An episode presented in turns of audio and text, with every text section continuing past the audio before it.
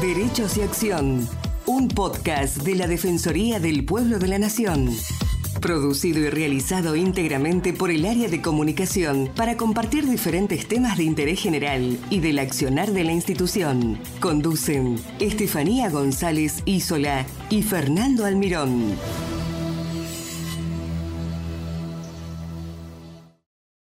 En el marco del Día Mundial del Donante de Sangre, que se celebró días pasados, la Organización Panamericana de la Salud llamó a ser solidarios y donar sangre tras la caída del 20% de las donaciones en América Latina y el Caribe tras la pandemia del COVID-19.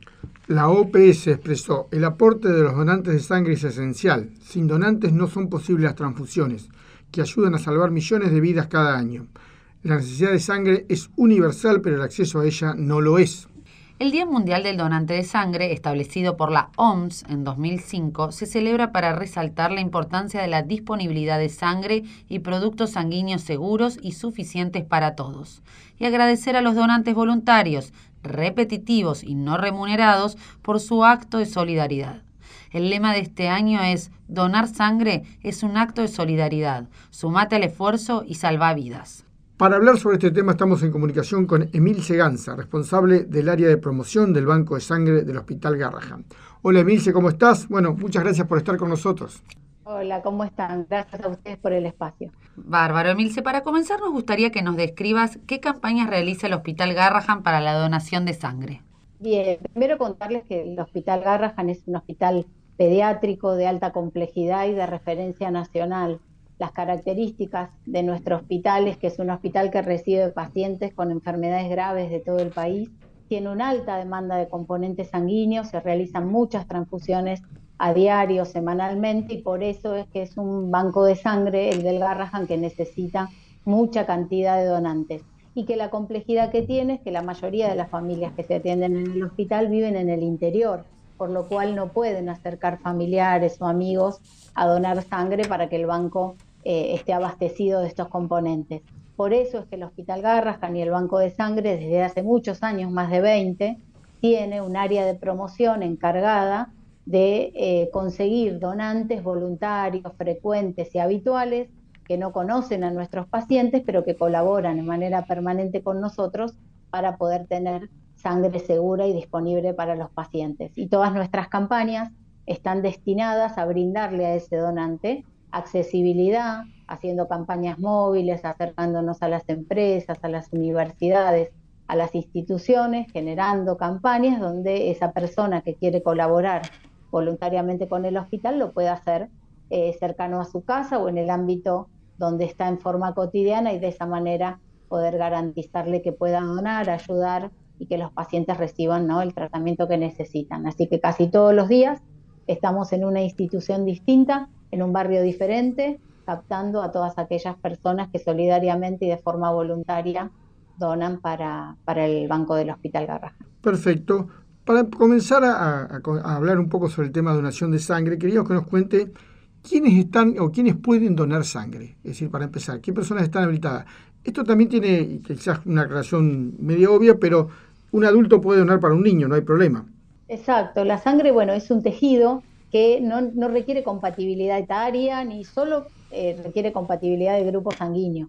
Y hay muchas personas que están en condiciones de ser donantes. No todos podemos donar, ¿no? Sino que hay, que reunir determinadas eh, condiciones. Algunos de los requisitos, por ejemplo, algunos son legales que tienen que ver con la edad, por ejemplo. Una persona puede donar a partir de los 18 años y hasta los 65. ¿Sí? Mm.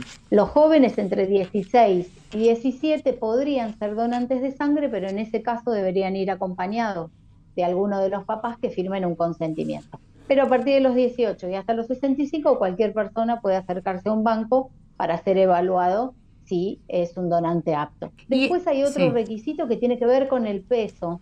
¿sí? Hay que pesar más de 50 kilos y lo que nosotros siempre decimos en el banco de sangre es que en general hay que ser una persona sana. Esto no implica que si uno tiene enfermedades o toma algunos medicamentos no pueda donar. Lo importante es consultarlo. Si tengo más de 18, peso más de 50 kilos, me considero una persona sana, puedo acercarme a cualquier banco y que me evalúen para ver si estoy en condiciones de donar. Perfecto, Emilce. ¿Y en qué casos no se puede donar sangre? Bien. Sí hay algunos casos que nos inhabilitan para donar sangre para siempre, digamos, ¿no? Que ya no podemos ser donantes. Por ejemplo, las personas que han tenido cáncer, eh, cualquier tipo de cáncer, ya no son aptos para ser donantes. Lo mismo pasa con las personas que han tenido problemas cardíacos o pulmonares severos, infartos, EPOC, algunas enfermedades que afectan el sistema circulatorio y que donar sangre para esa persona sería riesgoso. Y también las personas que tienen enfermedades en la sangre, ¿no? Si nosotros tenemos enfermedades en la sangre, nuestra sangre no es la más apta o la mejor para un paciente ¿no? que necesita recuperarse. Y por último, las personas trasplantadas. Esas son las personas que no van a poder donar, por lo menos al momento, no podrían donar nunca más. Después hay un montón de enfermedades que podemos tener con las cuales sí se puede donar sangre. Por ejemplo, los hipertensos medicados pueden ir a donar sangre, si su presión está en condiciones pueden ser donantes. Las personas diabéticas, si hacen tratamiento con medicación, pueden ser donantes. Si se aplican insulina, no, pero si toman medicación y se cuidan con la alimentación, son posibles donantes. Muy interesante. Las personas con problemas tiroideos, por ejemplo, que es algo súper habitual, ¿no? Tomar esa medicación hormonal. Puede Muy habitual, sí. Donar sangre sin problemas no es eh, inhabilitante para donar. Lo mismo las personas alérgicas. Si soy alérgico, si tengo asma, lo que me va a pedir el banco es que no tenga episodios en el momento de la donación ni en los últimos dos o tres meses, pero si tengo una alergia controlada y estoy en condiciones, puedo ser donante de sangre también. Entonces, hay un montón de enfermedades que tal vez son crónicas, nos acompañan, estamos medicados, controlados, igual podemos donar sangre. Así que siempre lo que nosotros decimos es, cada banco tiene, si bien hay criterios generales, algunas recomendaciones y demás de cada banco en particular. Cuando uno quiere ir a donar sangre, lo ideal es entrar a la página del banco o si hay un teléfono de referencia, llamar, contar qué enfermedades tenemos, qué medicaciones tomamos, así nos dan una devolución y nos explican correctamente si estamos en condiciones o no de ser donantes. A veces nos van a decir, no, mira, por seis meses mejor no, pero podés venir después. Entonces, espero el plazo que me recomiendan y una vez que el plazo pasa, vuelvo a acercarme al barco a ver si ya estoy en condiciones de donar. Dos ítems. Eh, ¿Cuánto tiempo hay que pasar entre una y otra donación, eh, tanto para el hombre y para la mujer? Y si pueden donar las mujeres embarazadas. Bien. Bueno, el plazo entre donación y donación es uno de los criterios que yo les digo que es un poco a recomendación de los bancos. En el Banco de Sangre del Garrahan nosotros recibimos donantes que son muy frecuentes, ¿no? Vienen cada vez que los convocamos porque saben que es muy necesario. Entonces, ¿qué les recomendamos nosotros? En el caso de las mujeres, en nuestro banco donan cada seis meses. Les ofrecemos donar dos veces al año. Y en el caso de los hombres, pueden donar hasta tres veces al año, o sea, cada cuatro meses. De esa manera, ¿qué garantizamos? Que la persona dona sangre, en esos meses que tiene que esperar, recupera, todas sus células sanguíneas y después de ese plazo otra vez está en condiciones de donar. Y lo más importante es transmitirle que este plazo entre donación y donación es para cuidar al donante. ¿sí? El donante es esa fábrica o ese proveedor que viene frecuentemente a darnos su sangre y nosotros tenemos que cuidarlo ¿no? y garantizar que cada vez que viene pueda donar sin perjudicarse. Entonces es importante cuidar ¿no? esos espacios entre donación y donación y las mujeres embarazadas no pueden donar durante el embarazo todos sus, eh, digamos, todas sus células y su organismo está preparado para que el bebé llegue a buen término y el parto sea normal. Así que durante el embarazo no, sí puede donar después del parto, pasados seis meses. A los seis meses del parto, ya sea cesárea o parto normal, puede donar.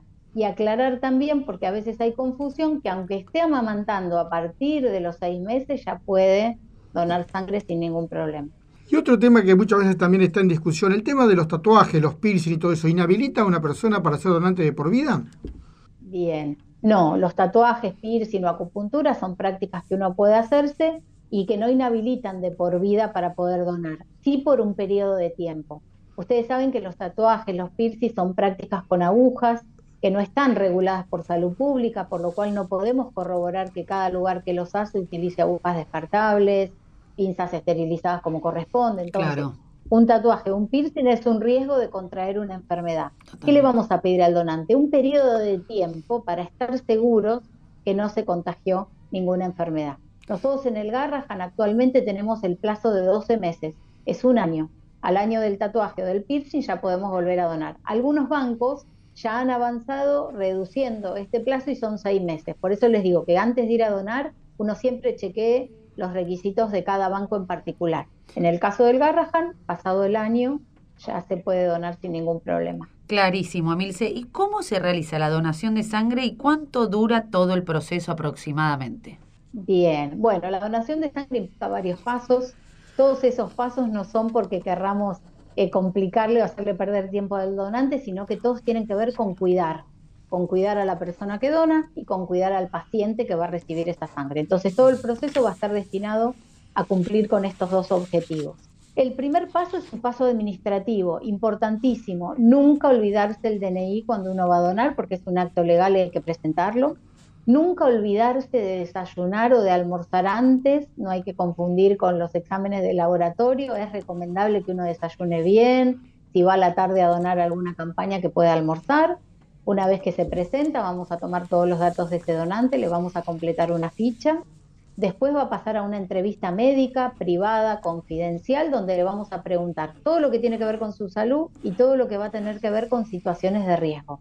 Y ahí les vamos a preguntar sobre los tatuajes, eh, sobre las parejas, si tiene pareja estable, si es una persona segura, si se cuidan sus relaciones. Bueno, toda esa entrevista son 10 minutitos y ahí definimos si el donante está en condiciones de donar. Después le vamos a hacer un breve examen físico, ver que la presión esté bien, que tenga la cantidad de glóbulos rojos necesarios para donar, que no esté con temperatura porque podría haber un proceso infeccioso. Cinco minutitos, chequeamos médicamente al donante que tenga los parámetros normales. Y una vez que todo eso está realizado, pasa la parte de extracción.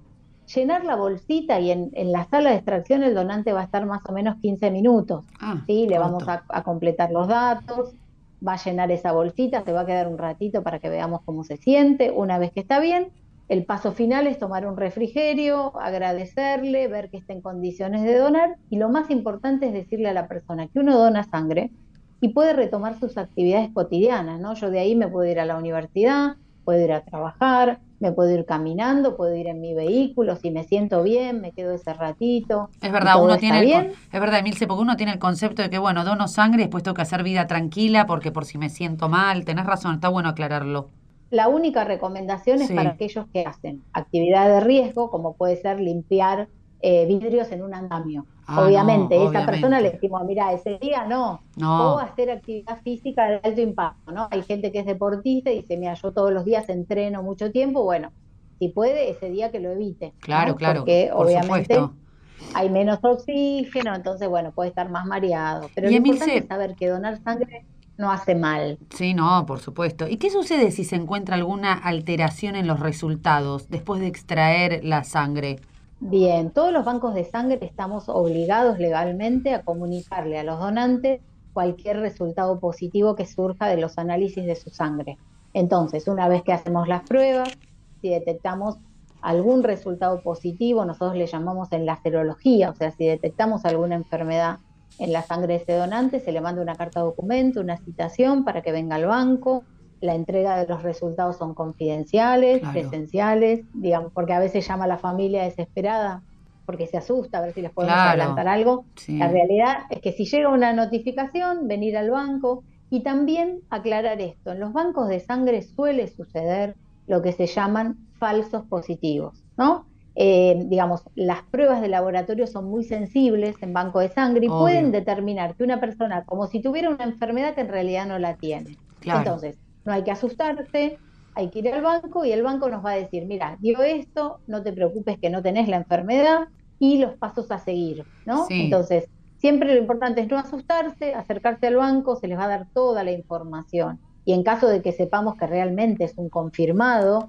lo vamos a orientar a dónde tiene que ir, a qué servicio médico, cómo eh, seguir. Así que es muy importante no asustarse y venir a buscar siempre los resultados y la información médica que el banco tiene para darle.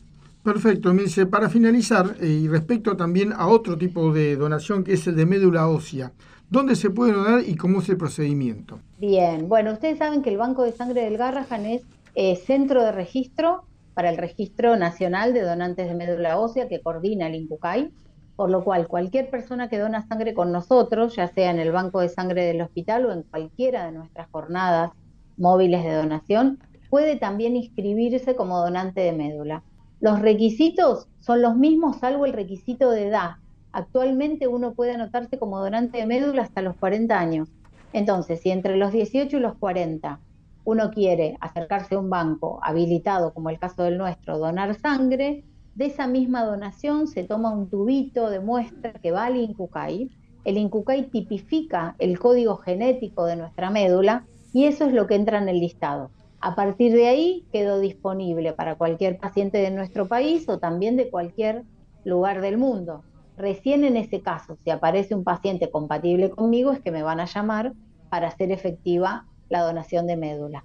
Cualquiera que quiera asesorarse, porque hay mucha desinformación, mucho temor sobre esto, puede entrar a la página del INCUCAI y ahí van a tener toda la información, cómo es la inscripción, cómo son las donaciones, testimonios de gente que donó, de gente que recibió. Entonces, a veces ante la duda y el miedo, lo mejor es la información. Después lo pensamos. Una vez que tenemos la información, podemos analizar bien, después decidimos si queremos ser donantes o no. A veces no podemos donar sangre por alguna cuestión médica, somos muchos los que no podemos donar por alguna razón, pero siempre se puede colaborar. Yo siempre digo, esto nos implica a todos. Si no puedo donar sangre, puedo convencer a un compañero de que lo haga, puedo subirlo en mis redes sociales, si tengo un medio de comunicación, como el caso de ustedes, ayuda muchísimo que el tema esté vigente. Entonces, bueno, siempre hay una manera. Si no es poniendo el brazo, es poniendo el hombro y diciendo, bueno, esto es algo que nos importa a todos hay una estadística muy clara que uno a lo largo de su vida, 8 de cada 10 personas van a necesitar una transfusión, o uno mismo o un familiar nuestro, porque una práctica como una cirugía es muy habitual y que podamos recibir una transfusión también. Entonces, es un tema que nos convoca a todos. Y un poquito en la presentación de ustedes, ¿no? Y para poder transmitir esto, la pandemia fue un periodo muy crítico para los bancos de sangre a nivel mundial. Los donantes no podían salir de casa por el aislamiento, las instituciones no podían abrir las puertas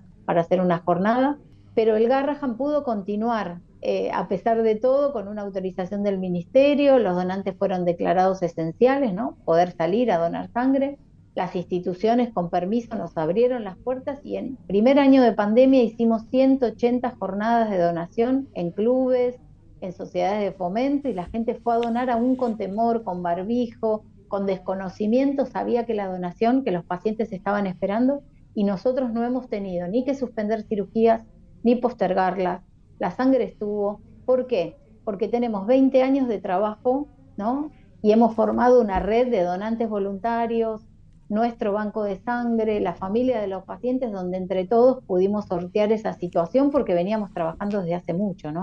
Porque nuestros donantes realmente mm. son muy fieles, muy comprometidos porque saben que lo que hacen salva vidas y que en este caso ayudan a muchas familias que tal vez están solas, que viven lejos, que no tienen amigos, no tienen contención. Bueno, la sangre está. De eso pueden despreocuparse. Y eso es gracias a todo un proceso colectivo donde todos formamos parte, ¿no? Y, y esa es un poco la idea, que todos los bancos puedan trabajar con un sistema de donación voluntaria, de campañas externas, para que ninguna familia en ningún hospital tenga que comprometerse y ponerse la mochila de tener que conseguir los donantes para su propio tratamiento, ¿no? Porque la salud es un derecho y lo tenemos que garantizar entre todos y con la participación ciudadana siempre es mucho más fácil. Excelente, Milce, la verdad nos encantó la nota, súper clara. Y nada, cortito queremos que nos digas a dónde se pueden acercar nuestros oyentes para donar sangre o ya sea la donación de la famosa médula.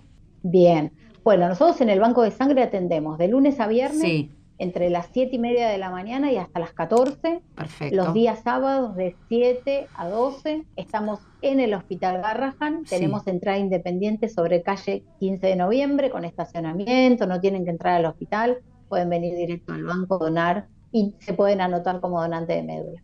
Y también pueden averiguar a través de nuestras redes sociales si estamos cerca del barrio, porque capaz alguien que nos escucha hoy, que vive en Claypole, dice, no, hasta el Garrahan me queda complicado y en agosto vamos a estar en un colegio de Claypole donde se van a poder acercar. Y así en todos los barrios de Ciudad de Buenos Aires y del conurbano.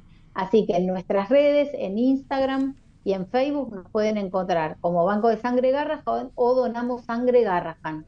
Si ponen Donamos Sangre Garrahan, ahí nos encuentran en las redes y todos los meses vamos subiendo los lugares, las postas e instituciones donde pueden ir a donar sangre. ¿no? Y ahí también podemos recibir consultas Así que a través de nuestras redes o la página del hospital mismo, ustedes entran en la página del Garrahan y en la parte superior van a ver un icono que dice donar sangre. Si entran ahí van a tener requisitos, explicaciones y el turnero.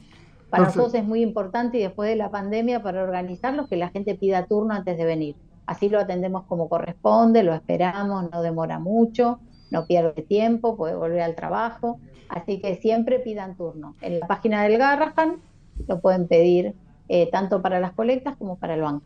Bueno, muchas gracias, Emilce, muchas gracias y ojalá que eh, la campaña esta pueda seguir y puedan tener ese éxito. Y gracias por estar con nosotros. Te felicitamos por tu trabajo, ¿eh? A, toda la gente de Garrahan que trabaja mucho, mucho, mucho. Y por tu tiempo. Sabemos que estás trabajando. Muchísimas gracias. A vos, hasta luego. disponible y obviamente agradecidos. Hasta luego. Muchas gracias por escucharnos. Los esperamos en una nueva emisión de Derechos y Acción.